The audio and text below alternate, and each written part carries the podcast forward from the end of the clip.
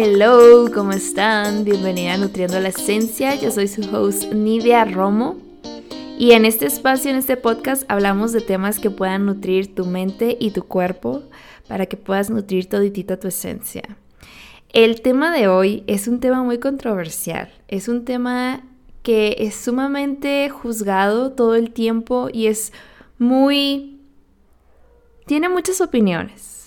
Y ahorita no es como que yo venga a traer la verdad absoluta, porque no existe una verdad absoluta cuando se trata de nutrir con los alimentos. Porque cada cuerpo funciona diferente y eso es algo que quiero dejar muy claro en este episodio. Cada cuerpo funciona diferente y con los temas de nutrición, por más que queramos tener todas las respuestas y por más que queramos eh, tratar de hackear nuestro cuerpo. Que no está mal que lo queramos hackear porque en este, en este como, en este querer hackearlo es porque queremos conocerlo y es porque queremos darle lo mejor, siempre. Pero tanto es nuestro, así como nuestra avaricia, así lo veo a veces, por quererlo hackear, que olvidamos nuestras necesidades básicas, nuestras necesidades biológicas y pensamos que nuestra mente, o sea, que lo que nosotros pensemos que esté bien, va a ser lo que nuestro cuerpo va a tener que seguir.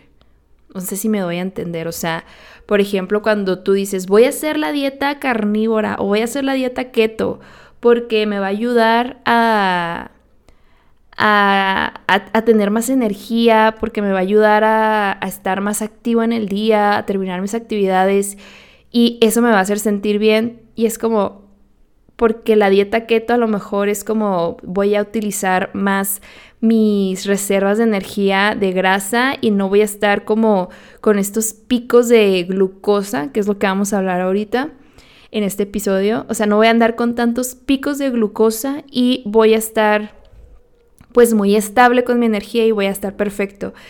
Y olvidamos la parte física y la parte biológica de cómo está funcionando nuestro cuerpo.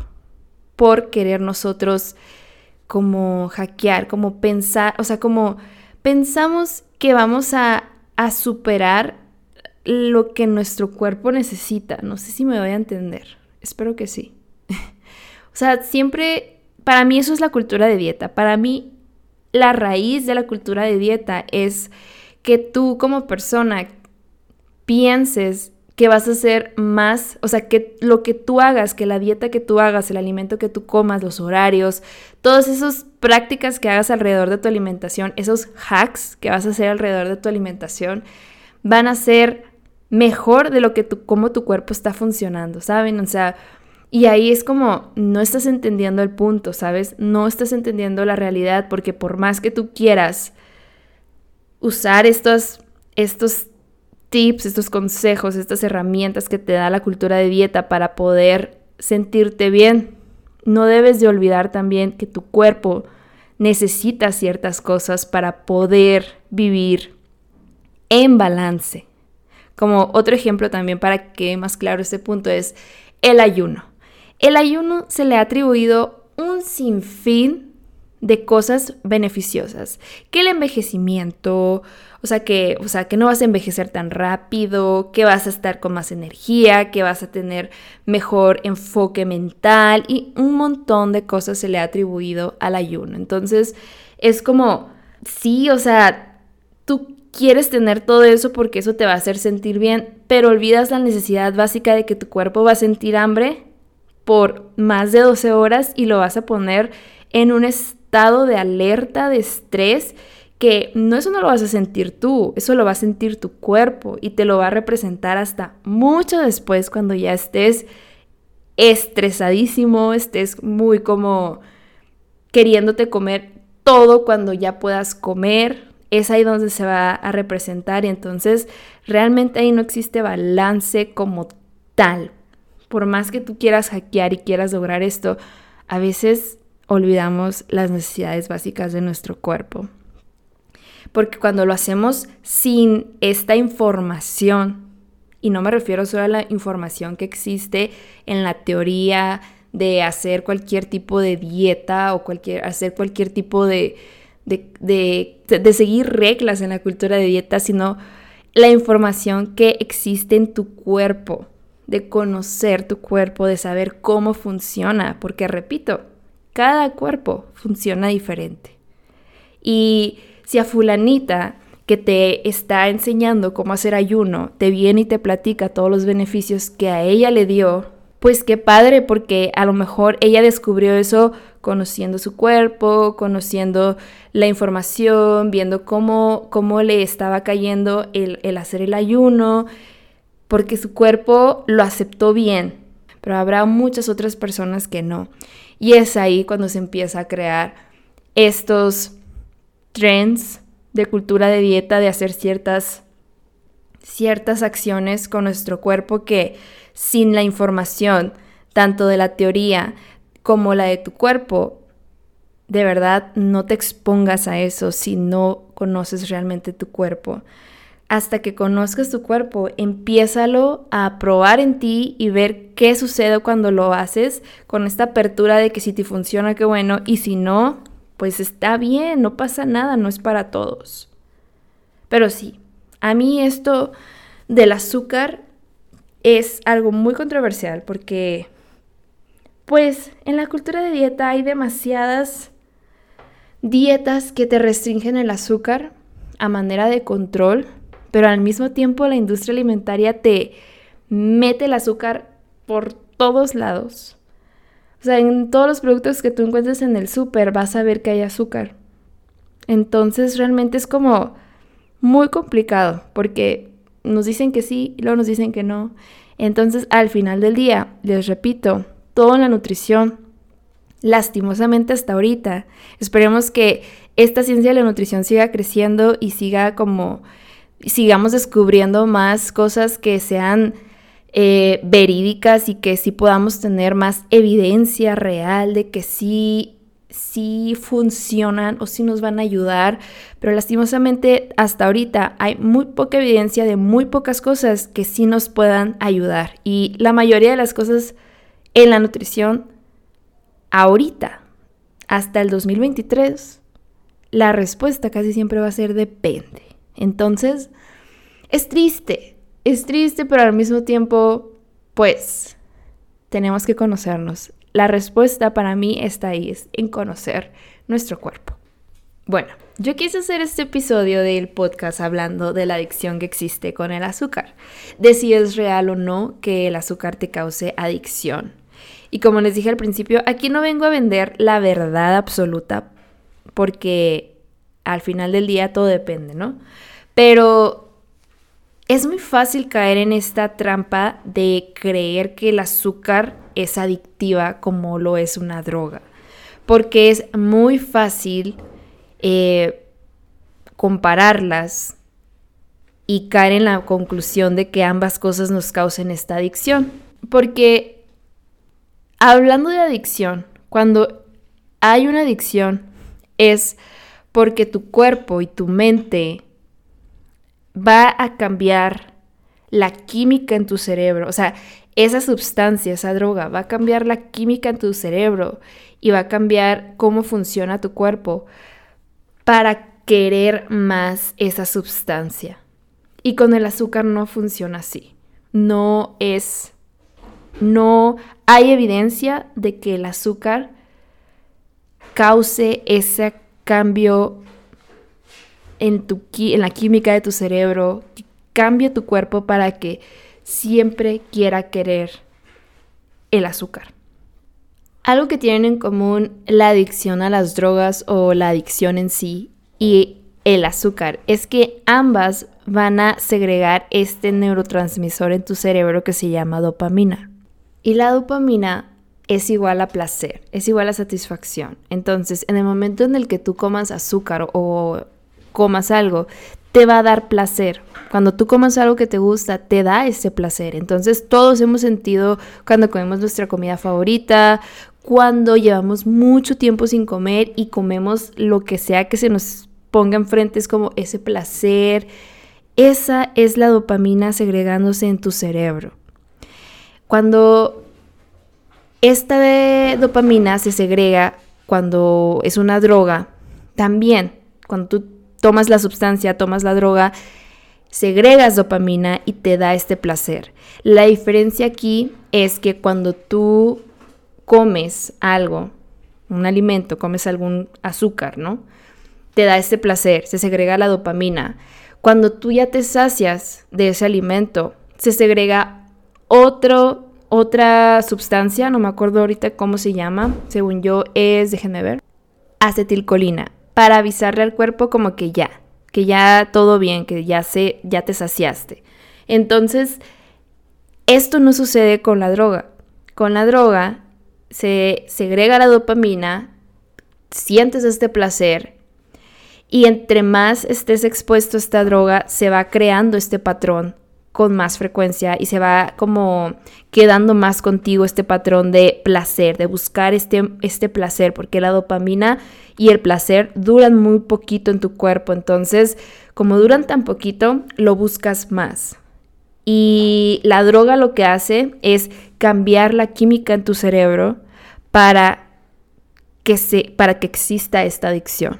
No porque la droga quiera, sino porque eso es lo que causa la droga cambiar la química en tu cerebro, cambiar en tu cuerpo para que ya exista la adicción en ti.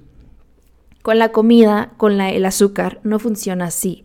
El azúcar no modifica nada en tu cerebro, no modifica nada en tu cuerpo realmente para que se cree esa adicción, sino que simplemente causa placer y si todo, todo está bien, porque esta función de que el azúcar te cause placer sucede por algo. Todas las funciones que existen en nuestro cuerpo existen por algo y son por algo. Por eso les repito tanto el sabernos conocer, saber conocer las necesidades físicas y biológicas de nuestro cuerpo para no asustarnos con este tipo de cosas, porque si comparamos las cosas así, decir como el azúcar también segrega dopamina y también puede ser adictivo o no, pues claro que nos vamos a asustar y vamos a pensar que el azúcar va a ser adictivo, pero porque el azúcar o la comida que te está causando placer y que te está segregando esta dopamina existe en tu cuerpo por una razón. Y la razón es que, se, o sea, que tú comas, que sepas que comer es importante para ti, que sepas que comer es algo que te va a beneficiar a ti, que le va a beneficiar a tu cuerpo, porque si no existiera esta dopamina, si no existiera este sentido de placer al momento en el que tú consumes algún alimento, pues la, comida sería como me, sería como mm, como nada, pues, o sea, como nada, realmente. Entonces realmente no buscarías querer comer, no sentirías la necesidad si tu cuerpo no te lo te avisa, por ejemplo, con el hambre. Si ya de por sí sentimos hambre, o sea, en estos días y tratamos de yo puedo aguantar el hambre, yo me voy a aguantar el hambre hasta que tenga tiempo de comer. Si de por sí ya hacemos eso con nuestro cuerpo, imagínate si no sintiéramos este placer con la comida, con el azúcar en sí pues realmente no le daríamos importancia a algo tan vital como es consumir alimentos para poder vivir.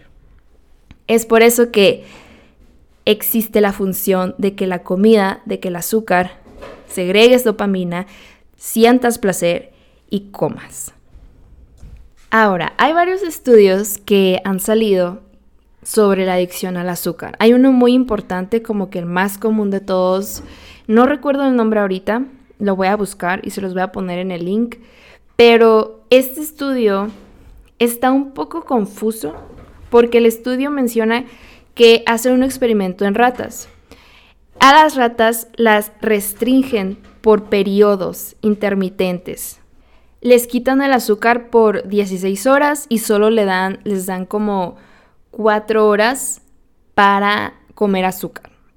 Entonces, en esas cuatro horas que están comiendo azúcar, pues sí tienen este periodo de atracón las, las ratas por comer el, el azúcar, sí tienen este atracón. Y también mencionan que entre más hagan esta restricción de, de azúcar, más es evidente el atracón que van a tener con la comida. Entonces aquí deducen a veces que sí hay una adicción, pero no mencionan que la adicción es provocada por la restricción. O sea, si hicieran un estudio donde les dan a las ratas comida balanceada, o sea, azúcar eventualmente, este, y así como comida balanceada y azúcar como de vez en cuando, no sé, ¿no? O sea, como este balance, ¿no? Con el azúcar de diferentes formas. Ese sería un estudio realmente en el que veríamos si el azúcar provoca esta adicción o no. Porque claro que si te restringen el azúcar por tanto tiempo, pues lo vas a querer. O sea, lo vas a buscar y vas a tener como este atracón, claro, y vas a pensar que eres adicto al azúcar porque te restringes por tanto tiempo y eventualmente tu cuerpo lo quiere, porque repito, tu cuerpo busca ese placer. Para tu cuerpo eso es placentero y no es como que siempre tengamos que darle ese placer a nuestro cuerpo, pero entre más lo, se restrinja, el cuerpo lo va a querer más. Y entre más exista un balance entre ese placer y esa dopamina con la comida y con el azúcar, esta dopamina también va a estar más controlada y el placer va a ser más controlable, se podría decir. No hay realmente una evidencia científica real todavía que nos diga que el azúcar es adictiva, porque todo viene de la restricción. Si notamos en nuestras vidas, si nosotros podemos llegar a pensar, yo estoy adicta al azúcar, por ejemplo, eh, si tú te dices eso a ti mismo o se lo has dicho a alguien más, de verdad empieza a ver qué tanto te estás restringiendo con, esta, con este ingrediente en tu vida. ¿Qué tanto le tienes miedo? ¿Qué tanto te da culpa comerlo o no comerlo? Y si realmente estás comiendo tus comidas balanceadas para ayudarte al mismo tiempo a balancear estos atracones en tu vida. Porque algo que es muy real en la restricción es que entre más y más restringas a tu cuerpo, entre más y más restringas este azúcar, estos atracones también van ganando más fuerza. Entonces, es, es algo que nosotros tenemos que aprender a notar en nuestra vida y eventualmente cuando vemos que ya no nos restringimos el azúcar, que ya no restringimos este ingrediente, los atracones también disminuyen eventualmente. No es como que si tú te abstienes del el azúcar, vas a pasar por este periodo de abstinencia donde te vas a sentir como cuando alguien que es un drogadicto, que tiene este periodo de abstinencia con la droga, tiene estos síntomas pues muy, muy difíciles, ¿no? Con su cuerpo, con su mente y así. Con el azúcar no funciona así, no va a funcionar así porque es diferente, o sea, porque no es realmente como una adicción. Y en esta misma búsqueda de la adicción al azúcar, me encontré con este libro muy famoso en estos días. Salió el año pasado y hubo una revolución alrededor de este libro porque todo el mundo se empezó a comprar sus monitores de glucosa para poder medir la glucosa. Y yo no tenía ni idea que venía, o sea, vi el trend, vi que muchas personas empezaron como a agotar los medidores de glucosa. Y dije, hay otro trend de cultura de dieta, ¿no? Pero no sabía en ese entonces que provenía de este libro. Y hoy lo, lo vi. Bueno, ya lo había visto que muchas personas lo estaban leyendo y pensé lo mismo. Pensé, dije, este, este libro va a ser otro trend de cultura de dieta. Y me da a mí me da curiosidad saber cuál es el trend, qué es lo que dicen esos libros. Entonces, sí lo tenía en mi lista de libros que quería leer este año, para saber, para enterarme, para, estar preparada para lo que venía en esta nueva, estos nuevos, nuevas cositas que salen. El caso es que hoy, hablando de ese tema de la glucosa, me acordé de ese libro y dije, ah, mira, es, es muy bueno agregarlo al tema. Y me puse a leerlo, no lo he terminado de leer. Mm, y voy como a la mitad del libro. Eh, no lo estoy leyendo así como religiosamente, así palabra por palabra, o sea, de que estoy leyendo unas cosas y luego de repente eh, me salto un poquito porque como que ya sé la información.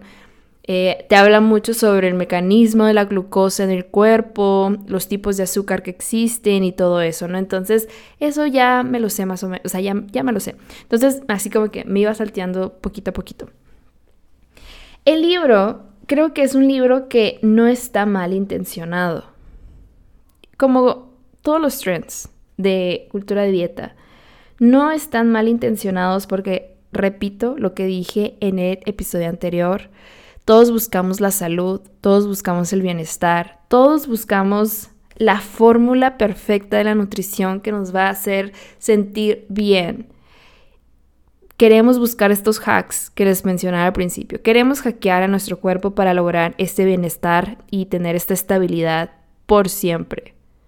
Cuando la realidad es que no podemos ser más inteligentes, o sea, estos trends, estas reglas, esta fórmula que nos presentan en cada situación con la cultura de dieta, no van a ser más inteligentes de cómo funciona nuestro cuerpo.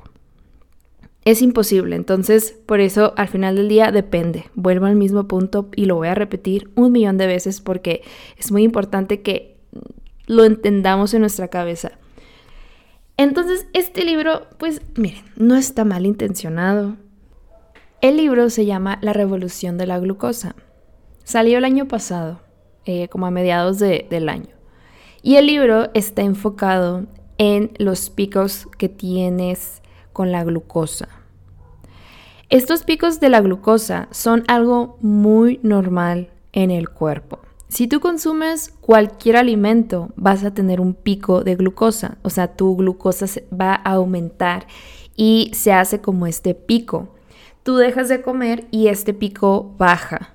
Eh, entonces, o sea, conforme tú lo vas digiriendo va, este, eh, se está siendo procesado en tu cuerpo el alimento, ya sea carbohidrato, proteína o grasa, eh, este pico va bajando poco a poco. O sea, hay veces que con un alimento este pico baja como un poquito más lento, se podría decir, y hay con otros tipos de nutriente que aquí el más común son los carbohidratos que hacen picos muy altos y bajan muy rápido.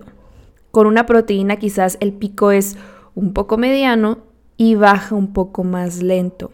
¿Esto a qué se traduce? Se traduce a que tu nivel de energía va a estar un poco más estable con ciertos alimentos, se podría decir y te da a entender que con los carbohidratos el pico de energía es muy alto, o sea, te llega la energía muy rápida y baja muy rápido y te da como esta sensación de cansancio, flojera, eh, lentitud, muchísimo más rápido.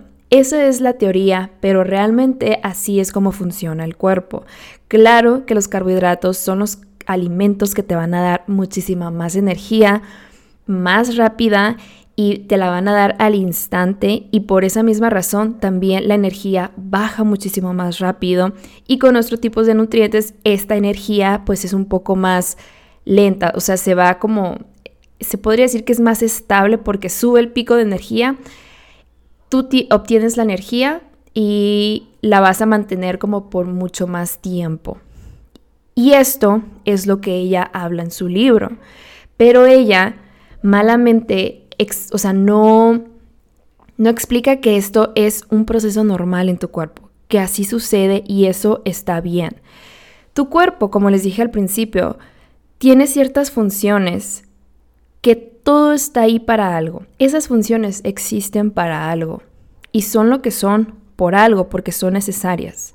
Cuando tú tienes estos picos de glucosa, llega la insulina y baja ese pico de glucosa baja y, lo hace que esté como más estable. Por ejemplo, en el caso de los carbohidratos, si tú te comes unos M&M's eh, y te comes la bolsa entera, pues el pico de glucosa que vas a tener en la sangre es, va a ser muy alto. Es y va a ser muy alto. Entonces, aquí llega la insulina y dice, ah, mira, aquí tenemos un pico muy alto, entonces quiere decir que tenemos que regularlo, tenemos que hacerlo más estable. Entonces, para eso llega la insulina, baja el pico de glucosa y todo va a estar bien. Así es como funciona el cuerpo y así es como debe de funcionar si nosotros estamos saludables y todo bien. En el caso de una persona que tiene diabetes, eh, tiene estos picos de glucosa, pero no le funciona la insulina, o sea, no existe ese funcionamiento y está atrofiada, se podría decir. Entonces, es cuando las personas con diabetes se tienen que inyectar la insulina para hacer el trabajo que se supone que el cuerpo debería de hacer, pero no lo puede hacer porque está atrofiado. Eso sucede con la diabetes.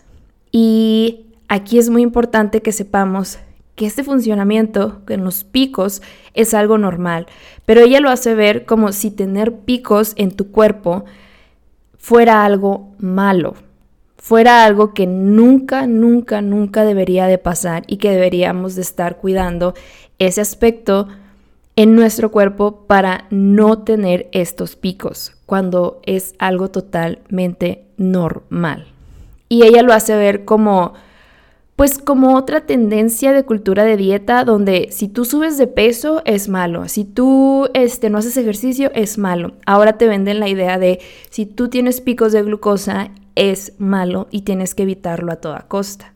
Y es ahí el problema con este libro, que si bien los consejos que te da, que ahorita voy a hablar un poco más de eso, los consejos que te está como brindando no son malos, la idea detrás de esos consejos, la idea que ella trae sí es un poco turbia y es como muy, es muy cultura de dieta. Y la verdad, es una información muy delicada, porque si no te explican el contexto, si no te explican que el cuerpo debe de funcionar así, el cuerpo debe de tener, no es como que deba tener siempre todo el tiempo esos picos, pero verlos como algo normal, como parte del funcionamiento, hace que tú estés más tranquila en cómo funciona tu cuerpo. Porque en cambio, si tú de ahora en adelante lees ese libro y te empiezas a preocupar por tus picos de glucosa, todo el tiempo vas a querer tener estos monitores de glucosa, que es lo que sucedió con la gente, la gente los empezó a botar y empiezas a medirte la glucosa cada que comes cualquier alimento y empieza esta obsesión con lo que comes, con lo que no comes, en cómo va reaccionando tu cuerpo y te empiezas a súper preocupar por cómo va a reaccionar, qué efectos va a tener en tu cuerpo. Y el quererte cuidar no está peleado, pero cuando ya llega esta obsesión y esta sobre preocupación todo el tiempo sobre qué comes, qué no comes, cómo lo hace, cómo no lo hace, cómo reacciona, cómo no reacciona, es ahí donde entra el real problema, porque ya no estás comiendo por comer, por nutrirte, por cuidarte física y mentalmente. Estás comiendo ahora por cuidar esos picos de glucosa y ahora ya le vas, ya le vas a tener miedo a cualquier tipo de azúcar que veas que te va a subir el pico de glucosa porque va a pasar, porque eso es lo que sucede. Pero si tu cuerpo funciona bien y estás saludable y te estás cuidando en todos los aspectos de tu vida, estos picos de glucosa, aunque estén altos, con ayuda de tu cuerpo, con ayuda de cómo funciona tu cuerpo, se va a regular y no tienes por qué llegar a enfermarte si tú estás viviendo en balance. Y es necesario mencionar que cuando una persona no vive en balance, que está comiendo en exceso, que come demasiada comida muy grasosa, súper azucarada, eh, que no tiene balance con su alimentación, no existe la fibra en su alimentación, no existe las verduras en su alimentación, eh, no tiene horarios de comida, o sea, me refiero a que no come a sus horas, no, no como que come cuando tiene hambre, sino que come hasta que recuerda que tiene que comer. O sea, esta situación cuando ya es la alimentación es muy desorganizada y hay demasiado desorden en cómo se está alimentando, el tipo de comida que está eligiendo y el balance que tiene con los alimentos. Eh, cuando existe este tipo de alimentación en tu vida, es muy probable que te pueda llegar a dar la diabetes tipo 2. ¿Por qué? Porque no hay balance, porque no tienes un estilo de vida balanceado y saludable. Y estos, o sea, entre más comida comas, más como eh, grasosa, azúcar refinada, no estás comiendo fibra, no estás comiendo vegetales y mantienes esta alimentación desorganizada, pues es probable que llegues a tener diabetes tipo 2 porque estos picos de glucosa siempre se van a mantener altos, siempre van a estar altos y por más que tu cuerpo trabaje y trabaje mandando insulina para poder regular estos picos, eventualmente la insulina, o sea, este proceso de que llegue la insulina se va a atrofiar también. Y es ahí cuando llega la diabetes tipo 2, porque mantuviste por mucho tiempo estos picos tan altos que atrofiaste el proceso que te ayudaba a contrarrestar estos picos por falta de balance en tu alimentación. A lo que quiero llegar es que estos picos de glucosa sí son importantes en tu vida, sí son algo que tenemos que cuidar y tenemos que ponerle atención, pero no de manera obsesiva, no de la manera en la que ella lo está escribiendo, en que para todo lo que tú tengas que comer, tiene que haber este, este control con los picos de glucosa. Porque sí, o sea, tenemos que cuidar nuestra alimentación. Cuando tú empiezas a comer más balanceado, comienzas a comer más verduras, más fibra, empiezas a tomar agua, empiezas a hacer ejercicio, eh, empiezas a comer un balance de proteínas, carbohidratos y grasas en cada platillo que comes, eh, consumes fruta, en fin, tienes una vida balanceada estos picos de glucosa y esa insulina van a funcionar bien y todo va a estar bien.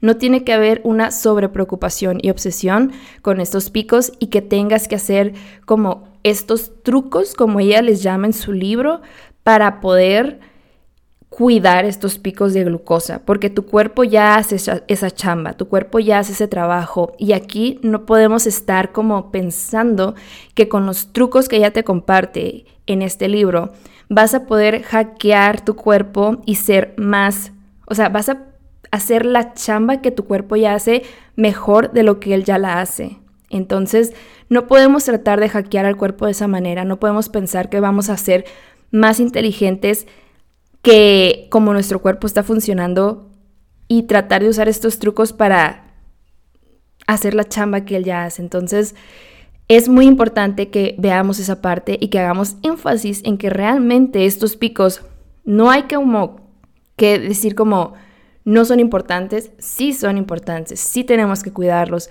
pero en el momento en el que tú comes balanceado, los estás cuidando y estás llevando este estilo de vida saludable. Y te pone diferentes como como trucos, ¿no? Como les dice, les digo que ella les llama trucos de que primero tienes que comerte, cuando tú vayas a comer algo, primero tienes que comerte las verduras antes que todo. Verduras, eh, después tienes que comerte leguminosas si tienes leguminosas en tu platillo y así. Y después tienes que comerte la proteína y las grasas. Y a lo último, a lo último del platillo te tienes que comer lo que sea de carbohidratos. O sea, si tú te preparas un sándwich, en teoría te tienes que comer primero las verduras, por ejemplo, la lechuga, el pepino, el tomate que le pongas al sándwich. Después te tienes que comer la mayonesa y el jamón, por ejemplo, supongamos que es un sándwich de jamón. Y después, a lo último, te tienes que comer el pan. O sea, separarlo de esa manera para poder comerlo así. Y evitar el pico de azúcar. Porque si te lo comes todo junto al sándwich, vas a tener un pico de azúcar y eso es malo. En cambio, si te lo comes como les acabo de escribir, tu pico de azúcar va a ser más bajo. Entonces, no podemos estar dividiendo la comida de esa manera todo el tiempo. O sea, es una locura total. O sea, no entiendo. Cosa que también ella te pone en el libro, que si por ejemplo menciona como si tienes una paella en que tienes que comer una paella, obviamente no vas a separar todo lo que viene en la paella para comerlo separado, sino pues nada más disfrútalo ya, ¿no? En esa parte sí fue como, ok, sí me gustó que dijera eso porque obviamente no podemos estar separando todos los alimentos en las comidas que hacemos por evitar esos picos tan peligrosos que ella pone en el libro, que los pone como la peor cosa del mundo. Y como les digo, este libro al final del día te vende estos trucos, entre comillas, que son normales en cualquier estilo de vida saludable. Son cosas que ya hemos escuchado anteriormente, simplemente se están repitiendo otra vez de esta manera y vendiéndote la idea de los picos de glucosa. Te dice esto de las verduras, que te tienes que comer primero las verduras, antes que todo este acomodo de alimentos. Esto ya lo sabíamos anteriormente, o sea, ya lo hemos visto en otras dietas, en otras reglas de cultura de dieta, en otras situaciones. Hemos visto que te dicen que comerte las verduras antes que comer cualquier otra cosa es mejor para tu digestión, que para mm, comer menos calorías y comer más verduras, o sea, ya hemos visto esta regla anteriormente. Y lo que pasa aquí es que nos los hacen ver como algo sumamente peligroso si tú no te comes las verduras antes que cualquier otra comida. Y repito, te, te, forman esta obsesión y esta preocupación constante por acomodar tus alimentos de esa manera, lo cual no es malo hacerlo. Lo malo es la obsesión y la preocupación que se crea alrededor de esa regla, de ese truco que te están compartiendo. Si tú como persona te gusta comer las verduras antes que cualquier otra comida, lo disfrutas, te cae bien, tu digestión mejora, te sientes mejor, con más energía y todo, hazlo por eso. No lo hagas por el miedo y por el control que puedas sentir por no estarte comiendo las verduras antes que cualquier otra comida. La intención que tienes que tener con tu cuerpo tiene que venir porque te hace bien física y mentalmente, no por el miedo y no por el control. Luego también te dice que el desayuno es la comida más importante de tu día. También ya hemos visto esta misma regla en otras situaciones, ya nos han vendido la idea de que si no desayunamos bien no vamos a estar saludables. Y repito lo mismo, aquí, si tú desayunas y te cae bien y te sientes bien con energía, estás saludable y todo está bien en tu vida, desayuna. Eso está perfecto, pero si a ti no te cae bien, no te estás sintiendo bien, sientes como esta pesadez, sientes falta de energía, te sientes mal, pues no es para ti. Y ella menciona que en el desayuno tienes que comer más proteína que cualquier otra cosa, o sea, que no deberías de estar desayunando pancakes, waffles, avenas, que son como puro carbohidrato con azúcar. O sea, si tú le pones un pancake, pues la miel, la frutita, eh, el pancake, que es un carbohidrato, es harina. Entonces, eso es un desayuno que te va a dar un pico muy alto de glucosa y te va a hacer que baje la glucosa muy rápido y va a provocar que en todo tu día estés cansada, sin energía y etcétera. Y no está tan alejado de la realidad, porque sí, como les comentaba al principio, los picos de glucosa son algo que debemos de ponerle atención, pero no obsesionarnos con la idea. Si tú un día a la semana estás desayunando pancakes con fruta y con miel, no pasa absolutamente nada. Tu cuerpo te va a ayudar a regular eso. Lo que pasa es que si lo estamos haciendo en exceso todo el tiempo, todos los días estamos teniendo ese tipo de desayunos, ahí sí, pues muy probable que necesitemos balancear nuestra alimentación para poder también agregar proteínas, grasas saludables a tu desayuno y que pueda ser un poco más balanceado tu día a día. Porque si tú ves que con los pancakes sientes este bajón de energía súper rápido, Ok, entonces es importante que le pongas atención, no solo porque disfrutes los alimentos a veces, es como vamos a tener que seguir nosotros nuestra alimentación se vale tener las dos, que disfrutes el alimento, que tengas esta satisfacción, pero que también te sientas bien con lo que estás comiendo. Una cosa no tiene por qué estar peleada con la otra. El disfrute de la comida, el placer con la comida, no tiene por qué estar peleado con que tú te sientas bien también. Entonces es muy importante que veas eso, no que dejes de comer pancakes en la mañana en tu desayuno por miedo, por culpa, por restricción. Eso no es algo que tiene que pasar. Lo que tienes que hacer es tomar decisiones con tu alimentación en base a cómo tú te estás sintiendo.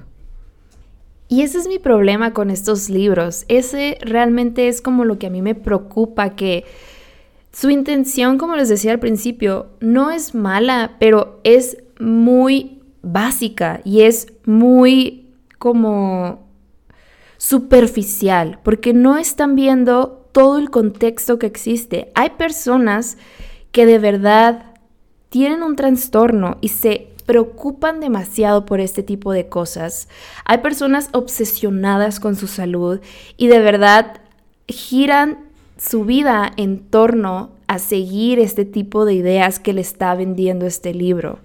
Porque realmente no existe una educación nutricional, no existe esta parte de conocer tu cuerpo, conocerte a ti, saber cómo funcionas para poder tomar decisiones con tu alimentación que sean informadas, tomando las dos partes, lo que existe de información de nutrición en la teoría allá afuera y la información que existe en tu cuerpo, porque como les dije al principio, lo que le funcionó a fulanita no le va a funcionar a sutanita tampoco, entonces es algo que tenemos que tomar en cuenta y al vendernos este libro, que tiene muy poquita evidencia científica, por cierto, o sea, no menciona evidencia, no menciona como real información de que esto le funciona a las personas.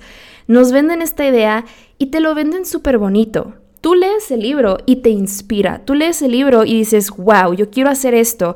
Créanme, hasta a mí me dieron ganas de comer la comida así como acomodada de que primero las verduras, luego la proteína y luego las grasas y luego ya los carbohidratos. O sea, me dieron ganas porque te lo pintan súper bonito, te lo pintan muy, muy de que te vas a sentir bien. Y como les decía en el episodio pasado, todos queremos sentirnos bien, todos queremos sentir ese bienestar. Pero si lo hacemos simplemente por seguir este tipo de reglas, por seguir este tipo de ideas, y simplemente nos obsesionamos y nos sobrepreocupamos por hacerlo. Y de hoy en adelante, o sea, cuando tú terminas de leer este libro, empiezas a preocuparte demasiado por tus picos de glucosa sin saber que tu cuerpo ya te está cuidando al respecto, pues va a generar un desorden en tu mente de lo que estás comiendo, va a generar esta obsesión, esta preocupación y lo que va a hacer es que no vas a tener esta salud mental y emocional contigo y la comida. Y como les dije ahorita, van a comer por cuidar esos picos y no van a comer por cuidarse ustedes, por cuidar esta salud física y mental. Eso es lo realmente preocupante con estos libros y estas ideas que te venden, que no te explican todo junto, todo el contexto, todo, toda la verdad que existe en esta parte y te lo pintan súper bonito para que para que lo hagas y para que veas que sí funciona. Y te menciona otro tipo de trucos también que de verdad son muy preocupantes, cosas como no deberías de comer postres y si comes postres, antes tienes que tomarte un vinagre de manzana, cosa que también es una locura total, o sea, no podemos estar eh, como compensando lo que comemos todo el tiempo, eso también es súper restrictivo y causa este problema mental con nosotros de preocupación y todo. Entonces, igual menciona otras cosas y la verdad es que todos los trucos son muy preocupantes. Eh, el de las verduras no es tan preocupante porque te, te da como este beneficio de comer más verduras, ¿no? Pero la intención que ella les da es lo preocupante. Y este tipo de libros lo quise mencionar en este episodio porque son la razón por la cual nosotros pensamos que somos adictos al azúcar al final del día. Este libro te comparte estos trucos entre comillas, pero la realidad es que son reglas, son cosas que te causan este, esta obsesión y este control con lo que estás comiendo y con lo que estás haciendo con tu comida. Y al final del día, nadie vive 100% en control todo el tiempo, porque vivir con esta obsesión y este control solo causa que eventualmente explotes y hagas un daño a causa de ese control que tuviste por tanto tiempo. El daño aquí sería como el tener un atracón con la, con la comida porque te restringiste y la controlaste por tanto tiempo que ahora pues la quieres más como en el estudio que les compartí de las ratas. Es como las restringieron por un tiempo, por unas horas y después les dieron el azúcar y se iban pues así encima del azúcar y se daban este atracón, porque eso es cómo funcionamos y eso es como realmente como somos, no porque nos seamos adictos, sino porque restringimos demasiado el azúcar o la comida en general. Y realmente no existe la adicción. La adicción la creamos en base a estas reglas, en base al miedo que sentimos alrededor de la comida. Porque cuando tú dejas de sentir este miedo y este control con el azúcar o con cualquier alimento, tú empiezas a notar que tomas mejores decisiones basadas en ti y para ti, en lo que tú necesitas y lo que tú quieres y cómo te quieres sentir ya no lo haces a base de seguir simplemente las cosas como borreguito, sino lo haces porque te hace bien, porque te quieres sentir bien y te das cuenta que eventualmente vas formando este balance con la comida, que ya no te excedes comiendo grandes cantidades de azúcar, que ya no te excedes comiendo grandes cantidades de alimento y simplemente te enfocas en sentirte bien y en comer la comida balanceada que tú necesitas. Porque ya no existe el miedo y el control con la comida y existe ahora esta neutralidad. Es un tema muy bonito y muy intenso, pero sí era muy necesario compartirlo para que ustedes pudieran tomar mejores decisiones ahora con lo que leen, con lo que ven, porque de verdad este libro lo he visto que todo mundo lo sube a sus historias y se pone, o sea, pone así como que está muy padre, que está muy bien, que te explica, que te da muchos trucos y no sé qué. Cuando la verdad es que si lo empiezan a hacer con esta obsesión y este control y este miedo, créanme que no nos va a dejar nada bueno este tipo de ideas y este tipo de control y estas restricciones y en general estos trucos que te están compartiendo. Entonces, es muy importante que tengan toda la información, todo el contexto y que realmente nos enfoquemos en nosotros, más que en seguir reglas como borreguitos, enfoquémonos en nosotros. Espero que hayan disfrutado mucho este episodio, que les haya gustado, que les haya nutrido su mente más que nada y que empecemos a cuestionar, porque este episodio es meramente para cuestionarnos lo que vemos, lo que escuchamos, estas reglas que están a nuestro alrededor, que son la cultura de dieta. Entonces, eh, cualquier duda que tengan con este episodio, cualquier opinión, que aquí son 100% bienvenidas, si no estás de acuerdo, si sí estás de acuerdo, si te quedaron dudas, preguntas, me lo puedes mandar a mí, a mi Instagram, estoy como arroba MX y pues nos escuchamos en el siguiente episodio. Chao.